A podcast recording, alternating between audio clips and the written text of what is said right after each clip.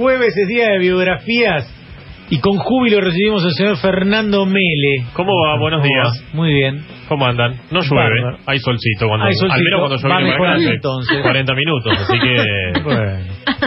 Te van a tener con tos, ¿eh? Bajé el Ay, me paraguas. agarró un poquito de tos. Bajé el paraguas, lo traje, pero no. Lo tuve que dejar ahí en el paragüero, incluso seco. Bien, bueno, y nuestra biografía de hoy. Vamos a hablar de un personaje entrañable para todos aquellos que eh, gozan de algunos años más que yo.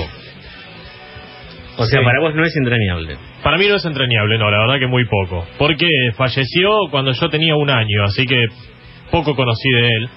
Y cuando falleció no estaba en, en actividad. Vamos a hablar de... Yo les he dicho, me voy a poner bueno. arriba de la mesa y empezar a zapatear. No me calienta nada. Bueno, está permitido. Vamos a hablar de Martín Caradagian. Nacido el 30 de abril de 1922. El único campeón del mundo no falopa que dio este país.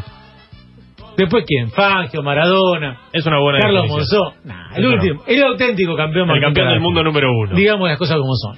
Nació, decíamos, el 30 de abril de 1922 en el barrio porteño de San Telmo, hijo de la española Paulina Fernández y del armenio, y acá empiezan los problemas, Jamparsun Karadashihan. Siempre te tocan los más fáciles. Siempre me tocan. Nunca un Pepe, nunca un Cacho. El titán de titanes.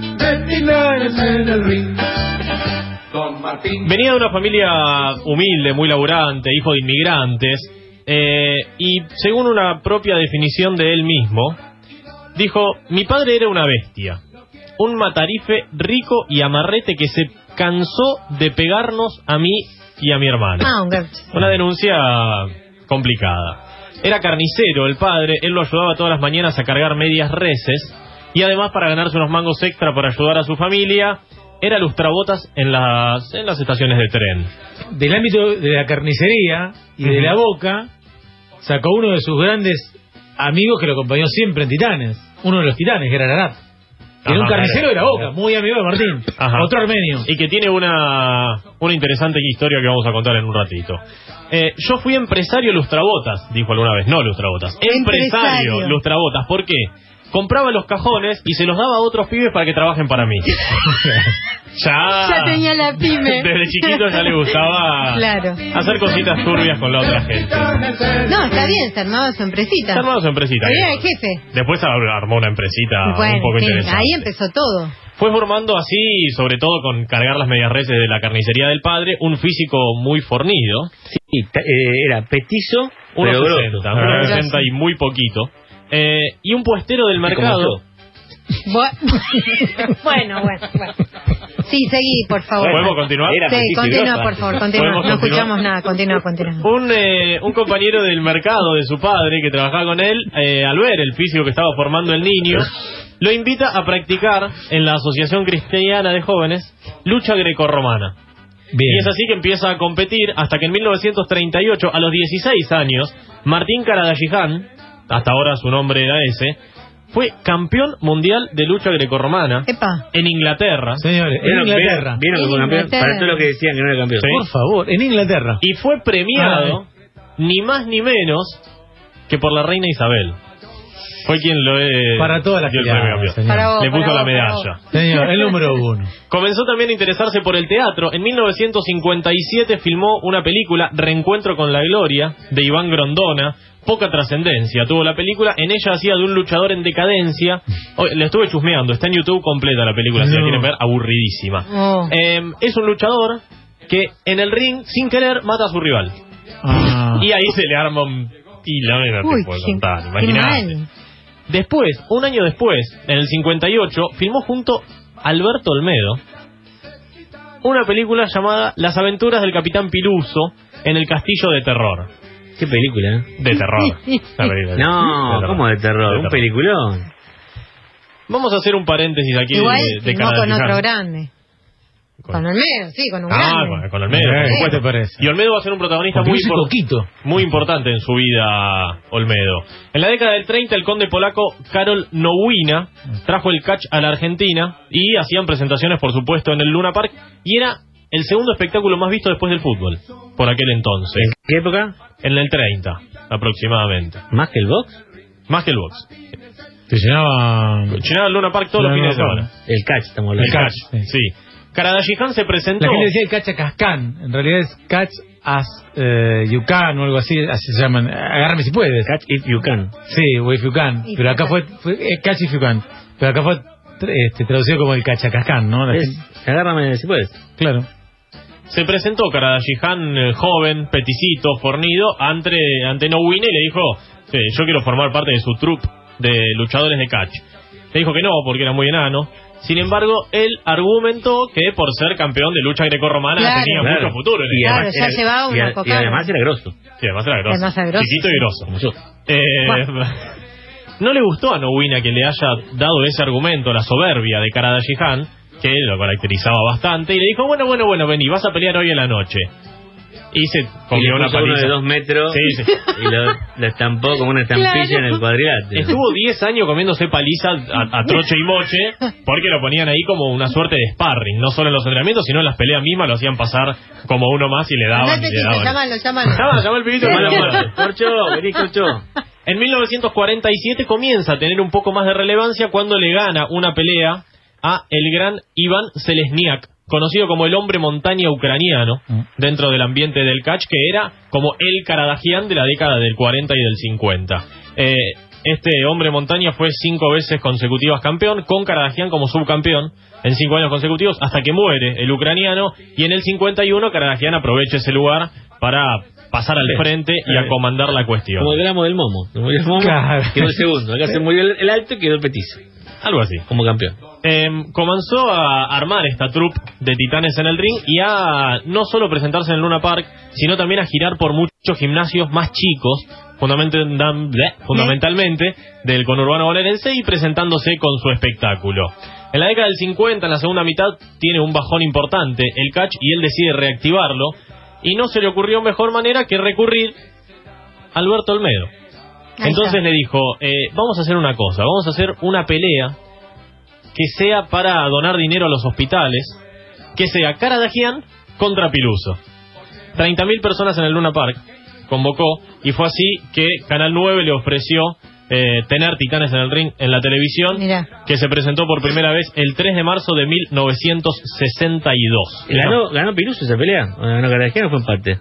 No. Y un Empate, técnico, empate, un empate empate. técnico hubiera quedado bien. La idea de él era siempre mostrar la lucha del bien contra el mal Claro. y cómo el bien le ganaba al mal, aunque por supuesto sabemos que no siempre sucede. Y es por eso que los buenos nunca perdían. Claro. Notaron ustedes. Sí. Sí. Salvo cuando peleaba bueno contra bueno que se daba poco. Sí. No, y además creo que bueno contra bueno era una vez una vez otro. Claro. Sí. Vez- fue empate. Em- empate. Empate José Luis con el 8 Peñuele, por ejemplo. Generalmente Ah, empataban. Generalmente empataban los, los, los buenos contra los buenos, empataban casi siempre.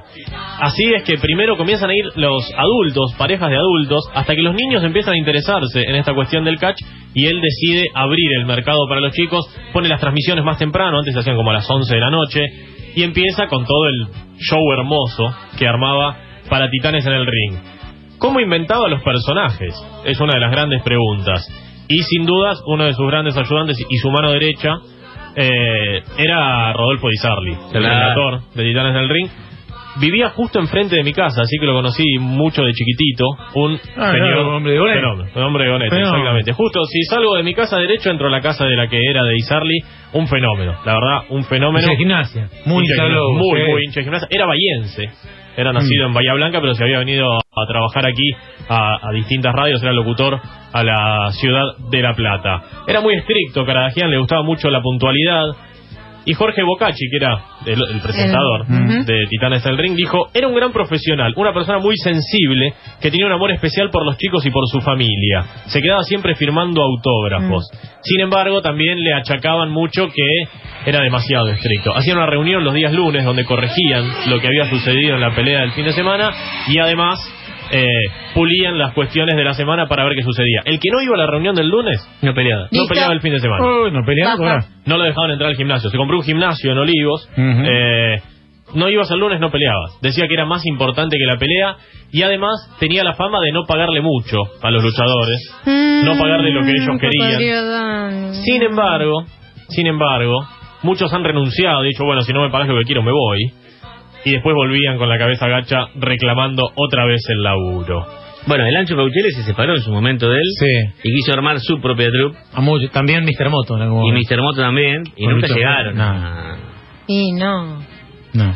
El, Ah. el carisma y sobre todo el, el ingenio de Carajian para armar la, la Impresionante. ¿no? Los personajes. Los personajes, mucho personaje histórico Ujú. dentro de Titanes en el Ring, como por ejemplo Don Quijote, Nerón, Sancho Panza, Genghis Khan, muchísimos. Eh, y además, un tipo muy bicho para los negocios, metía publicidades en los personajes. Más No, vale. no, eran, eran muchos, eran chivos. El Capitán Minerva, por ejemplo, Dince. era uno de ellos. después. Y además, otra cosa para la que era muy vivo, Yolanka, ¿no? Cholanca. Y STP. ¿Del lubricante? Claro. Entraba en el auto en un Fórmula 4. No. Alrededor del ring. Eh, hincha STP, papá. Claro. Mirá Eh, que Martín no sabe. no de Pepino. Em, nunca, habíamos dicho nunca perdían los buenos. Mm. Tampoco perdían las publicidades. Olvídate, ¿qué va a nunca perdían. ¿Cómo va a perder un, No, una no. publicidad? Em, nunca ningún espectáculo llevó más gente al Luna Park que Titanes en el Ring. Esto es una estadística que busqué y es el espectáculo más convocante de Titanes en el Ring. Y además muchos empresarios ponían plata para ser jurados. Uno de ellos, el padre de Daniel Scioli, Mira. que tenía una cadena de electrodomésticos. Sí, claro. Sí, el electrodoméstico. Y además de poner publicidad en el programa, Ahí en Corrientes y Florida. ¿Te pero- de promo? Scioli, era así. ¿Ah, sí? Claro, porque era para remarcar Bueno, que era con ese C, era como Y un después fue el dueño de Canal 9, el padre de Exactamente. Scioli. Bueno, con Eh, Romay. por, eso, por eso, no solo ponía publicidad, eh, sino que además participaba del jurado y era parte del jurado. Algunos personajes y cómo fueron sus historias. La viudita de las flores rojas. La que trataba de con- conquistar el corazón de Martín. Es una historia real. Cuando él peleaba antes de que fuese televisado todo, en las, en las peleas del Luna Park, Escucha, escucha, escucha. Por favor, ya se lo dije. No me convencerá ni su fortuna ni su belleza. Vamos. ¿Será que vas a hablar? No, eh, Estaba suspirando. Serás mío o de nadie. Era mala la No convencerá a usted al casto Martín. El Cato Al Martín. gato. El Cato Martín que se bajaba Se comía hasta... la, la leyenda de una monja. Que se case, que se case. Se. Em, había una viuda real que lo iba a ver todas las peleas de catch, que le llevaba flores y que le pedía verdaderamente casarse con él. De hecho, le ofrecía dinero por casarse con él. Raro que no haya aceptado con lo que le gustaba la.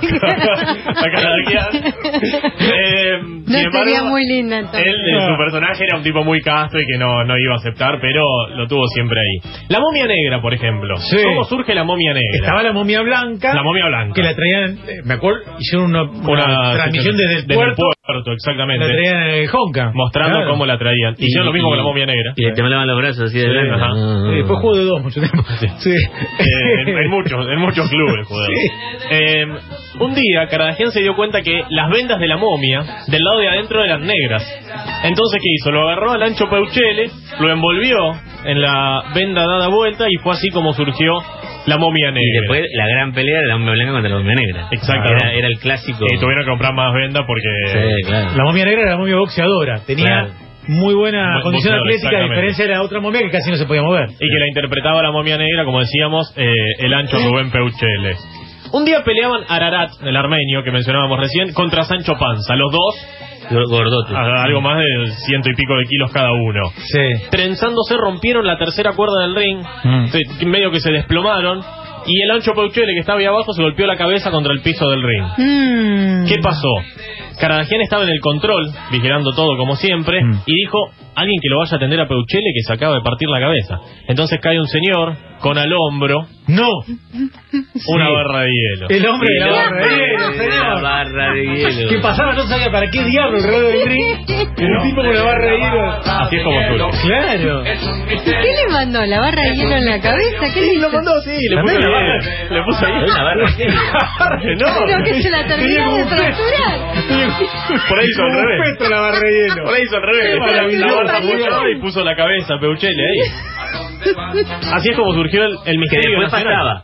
pasaba. Pasaba. Y vos no sabías a dónde iba. Pasaba el hombre de la barra Los nenes se colgaban de la barra de hielo, tocaban todo y él andaba con su toallita enganchada con la barra de hielo Claro que sí. y terminó siendo el gran misterio nacional. ¿Para qué lleva la barra de El hielo? hombre de la barra de hielo es un misterio. Un misterio. Es un Es un misterio. Un tipo que no le gustaba cuando otros personajes Eh, opacaban. opacaban su figura. Nah. Como por ejemplo el gran caballero rojo. Caballero Rojo. Oh. Hay una anécdota. Que no era el Betty Meloni como trascendió mucho tiempo. Todo mentira. Eh, hay una anécdota del Caballero Rojo que decide desenmascarar. Caradagian dice, yo lo voy a desenmascarar a este tipo porque me está robando protagonismo. La mejor canción, la de Caballero Rojo. Ah, bueno. Lo sube al ring, le quita la máscara al Caballero Rojo diciendo, aquí se va a terminar tu carrera. Mm. Sin embargo, el Caballero Rojo se enteró que iba a hacer eso, entonces se puso una media de mujer abajo de la máscara. No. Y cuando le sacó la máscara tenía toda la media No negra puesta y salió corriendo. Impresionante. Un personaje Genial. que incluso invitó a pelear a Ringo Bonavena. Lo Sí. desafió públicamente en televisión. Hay un, hay un, hay un video. Lo terminó de liquidar a Gatica. Lo, lo liquidó a Gatica, exactamente. Eh, una cosa muy particular. Imaginemos hoy. Imaginemos a la masa peleando contra Maravilla Martínez o contra el chino No, Maidana. pero La masa de cosas 100% distintas. lucha. No, pero Son sí, dos no cosas vas a comparar la llegada claro. 100% luz. Pero Ah, además, además absolutamente. Maravilla le gana a la masa. A Carajano le ganaba, papá. Ajá. Cortite Sí, ganó. Qué maravilla. En el 66 peleó contra un oso, de verdad. Un oso real. Un grande. Un grande, un tipo que inventó absolutamente todo. Eh, el oso estaba entrenado, era un oso adiestrado que lo hacían pasar como salvaje. ¿Pero qué le dieron? ¿Ribotril antes de subir algo? Seguro. Claro, eso es cierto. Para hacerlo Y crear- cada vez que No, no, si le... Estaba la plata, no, no, no, que tenía el cocodrilo. mango no. Eh, cada vez que le tiraba, cada vez que el oso le tiraba un manotazo, Caradagian tenía enganchada una, una, una navajita en la mano. No. Entonces se cortaba a él mismo. Ah, él. A él mismo se cortaba. O sea, Ya, No. Para, para mostrar que el oso lo estaba lastimando. eh, unos años después peleó también contra el hombre invisible. Esto también pelea, en la película pelea una vez contra el hombre No invisible. le da contra nadie. Claro. Y, No, ¿cómo contra? No, no, el hombre no, invisible. Y además, Y, Eh, y se hacía, uh, uh, uh, me está cagando el palo. em, Y lo, lo, lo más lindo de eso los chicos lo creen. lo que es, sí. Porque era, Unos re, cuan- era re verosímil. En su momento unos cuantos grandes. En la primera época unos cuantos grandes, pero no. El hambre invisible, no, Martín, no me jodas. Rodolfo Di Sarli, cuando peleó contra el hombre invisible, eh, Sí. Rodolfo Di Sarli tenía puestos unos lentes de esos de soldador, ¿vieron? Bien Sí, grandotes. sí, decía que- Para que Y así decía, lo veía. decía que con eso lo podía ver. Claro. Impresionante. Impresionante. Y así re- relataba la pelea. Impresionante. La verdad que la cantidad de cosas que ha hecho, además de el merchandising descomunal que ha desplegado. Sí, bueno, los, los muñequitos de los Jack eran Los célebres. muñequitos, los Jack. Sí, Después sacó una, hablar. una línea de muñecos eh, patrocinada por una juguetería. Eh, una cosa espectacular, divina. Sufría de diabetes, Mm. pero tenía una gran afición por los dulces, le gustaban mucho los dulces. Sí, bueno. Entonces es que ello le llevó a que le amputasen una pierna y un día con una pierna medio menos entra al estudio de entonces Canal 13, sube Mm. al ring, tira el bastón, besa la lona y dice gracias. Estoy bien porque estoy con ustedes. Estoy vivo gracias a Dios. Posteriormente fue algunos años jurado cuando vuelve Claro. Titanes del ring que no le fue bien. Ya no era lo mismo. Ya no era lo mismo. No, ya en las últimas peleas de él, que no se podía mover, pobre. Eh, no. Que son las que más compartimos nosotros por una cuestión de edad. Eh. Se caminaba muy despacito. Ahí sí. Pero Mira. el cortito El cortito estaba así. era ganador. Muere el 27 de agosto de 1991 a los 69 años y sus restos descansan en el cementerio de la Recoleta. Eso da también una, un indicio de la trascendencia de Martín Caradagian. Y hay un busto suyo en la calle Pacheco de Melo al 1800 que fue realizado por la artista plástica Telma Membri. ¿Quién es? Para rendir homenaje. ¿Quién es Telma Membri? No sé. La viudita de las flores rojas. ¡No! La viudita es la que hizo el busto de Martín. Es la que hizo el Esa en el garage. Tenía un garage ahí. Exactamente, ahí mismo Sí. es. Eh, el busto de Martín Caradagian fue hecho por la viudita de las flores rojas, un personaje entrañable para aquellos que han vivido esa época y para los que no, ¿quién no ha escuchado hablar de Martín Caragian alguna vez? Un grande, Olvidá. un grande. Bueno, me hizo llorar Melio. Va. No llores, no. Listo, olvídate. ¿Eh? Se acabó el programa, ¿no? Ah. Levantemos todos, Listo, señores. no, no. Impresionante, Fer. Me alegro que te haya gustado. Hasta el Mucho. jueves que viene. Gracias, hasta el jueves que viene. Campeón del mundo. Funk. ¡Ja! Caragian, señores.